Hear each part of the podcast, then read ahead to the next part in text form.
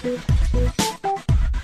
É sempre assim à segunda-feira, a esta hora junta-se a nós a Ana Pimentel, a editora de Startups e Tecnologia do Observador. Olá Ana, Olá, Ana, bem-vinda. bem-vinda. Olá, Filipe. Olá, uh, Já Ricardo. já Nós viste- estávamos os três juntos há muito tempo. Saudades. É É verdade. verdade. E já viste como dizemos isto em cor? Vamos fazer outra vez? É verdade. Olá, é verdade. Olá, Ana, bem? bem-vinda. Se forem ouvir todos os episódios antes deste, vão re- reparar que é sempre assim muito Isto já, nem é ensaiado nem nada, já sai naturalmente. Bom, Ana, hoje eh, a app da vizinha vai ser sobre ambiente, é assim? É verdade, sim. Vai ser sobre ambiente. Aliás, o tema está na ordem do dia, está por todo lado. Na semana passada houve a mobilização global pelas alterações climáticas. Terminou na sexta-feira com, em Portugal, milhares de jovens na rua a manifestarem-se pelo clima.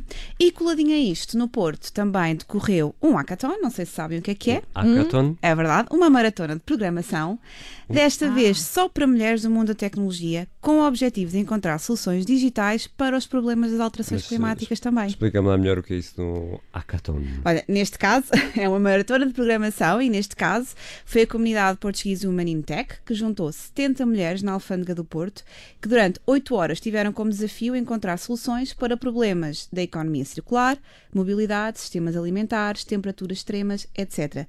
Aqui, pronto, todas estas mulheres se reúnem em equipas, têm este desafio de encontrar soluções, ah, competem entre si e no final há, é escolhido um vencedor que neste caso recebeu um prémio até de 1.500 euros para depois ajudar a implementar esta a solução desenhada nesta maratona, dar-lhe vida, portanto, Mas chegar não, às não estão ali a bater código, não é? Ah, Estão a bater código, Ah, estão, estão, podem estar mesmo. a bater código, podem não estar, depende. Então, mas vamos lá saber, qual foi a solução que venceu? Olha, a solução que venceu foi a GameOb, uma app desenhada por cinco mulheres, quatro delas são estudantes do Instituto Superior Técnico em Lisboa e a quinta é uma aluna do 12º ano do Porto. Aqui o que é que esta app faz? Ajuda a promover comportamentos que reduzam a emissão de CO2 nos transportes e alimentação. É quase como se fosse um jogo. Aqui as pessoas ganham pontos pelas decisões sustentáveis que tomam. Como é que se sabe como é que isto funciona?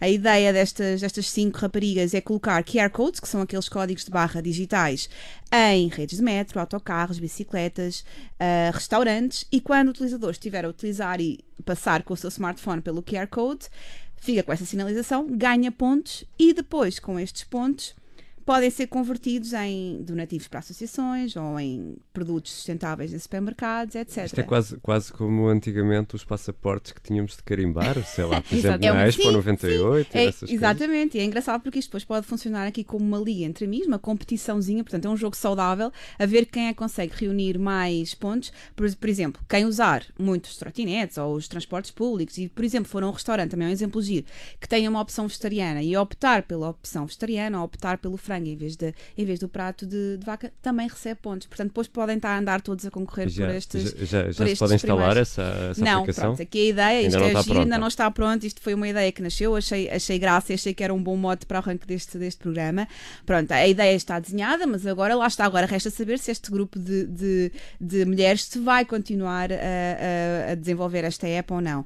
Eu achei. Aqui, há aqui uma coisa interessante, porque nós estamos a falar de apps, mas na verdade a indústria dos telemóveis é muito poluente. Só para terem uma ideia, hoje estive a ler um estudo sobre, sobre isto. Produzir um único smartphone consome tanta energia como aquela que gastamos em 10 anos de utilização desse mesmo telemóvel. Porque 80% da pegada de CO2 dos smartphones ocorre durante o processo de fabrico.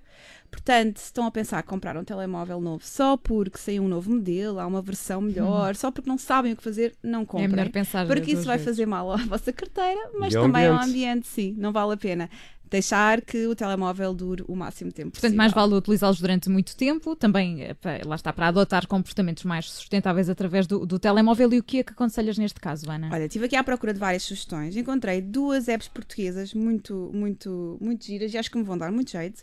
A primeira é para incentivar as famílias a fazer reciclagem. Chama-se Recycle Bingo e é divertido porque acho que acaba por funcionar mesmo como o bingo. E aqui eles, têm, eles próprios se assumem como ah, o seu objetivo é ser o jogo mais amigo do planeta.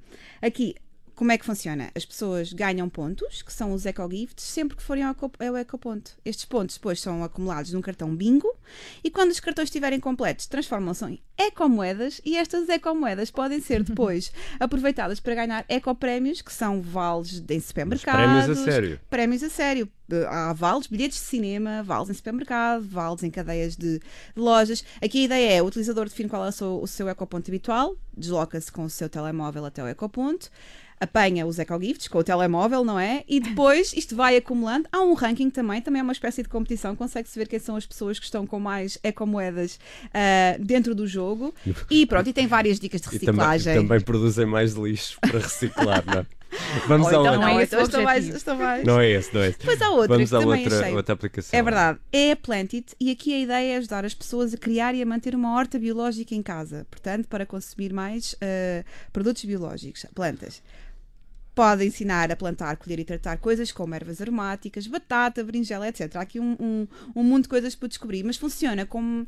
É um manual de bolso. Tem dicas, e, eh, ensina todos os procedimentos, com, como é que se deve regar, quantos dias demora aquela Isso planta a ser interessa-me, colhida. isso interessa-me, É, interessa-te. eu já tentei várias vezes. Nunca e- resultou? Não.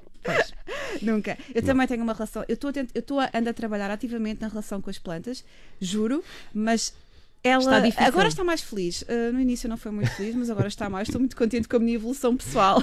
E esta, e esta aplicação pode ajudar, não é? Pode ajudar. Eu, por último, encontrei, andei à procura de uma app que me disse a pegada de CO2 e encontrei aqui a Oroeco. E esta Oroeco pretende ser uma espécie de espelho ecológico das nossas escolhas no dia a dia. Não achei muito, inti- in- muito intuitiva, nem fácil de utilizar, mas a ideia aqui é boa. É, ela ajuda-nos a medir o impacto que as nossas decisões têm no ambiente.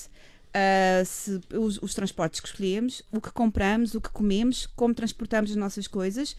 Ela faz contas a tudo isto e depois diz-nos qual é a nossa pegada ecológica e dá sugestões de melhoria dessa pegada ecológica também.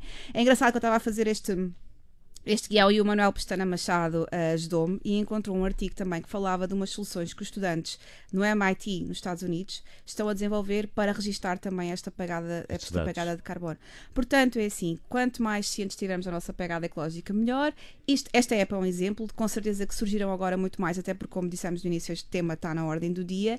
E depois há aqui outra, há todo um outro programa que recomendo aos nossos ouvintes ouvirem, que é aquele das sete apps para deixar o carro em casa, que tem uma série de sugestões de trotinetes, de partilha de carros, de boleias como o BlaBlaCar, que são ótimas para ajudar o ambiente. Oh, Ana, no- quem também transportes. é amiga do ambiente é a tua newsletter, não é? Sim, sempre amiga do ambiente, amiga Não dos é em leitores, papel, não é é em digital. papel, não, digital, amiga dos leitores, dos jornalistas, de toda a gente, portanto, ainda traz sempre um brinde à terça-feira à tarde, amanhã tem uma surpresa, como sempre, todas têm, portanto não percam amanhã. É isso mesmo. Obrigada, Ana. Até para a semana, então. Obrigado, Ana. Teremos mais uma edição da App da Vizinha na próxima segunda-feira com a Ana Pimentel.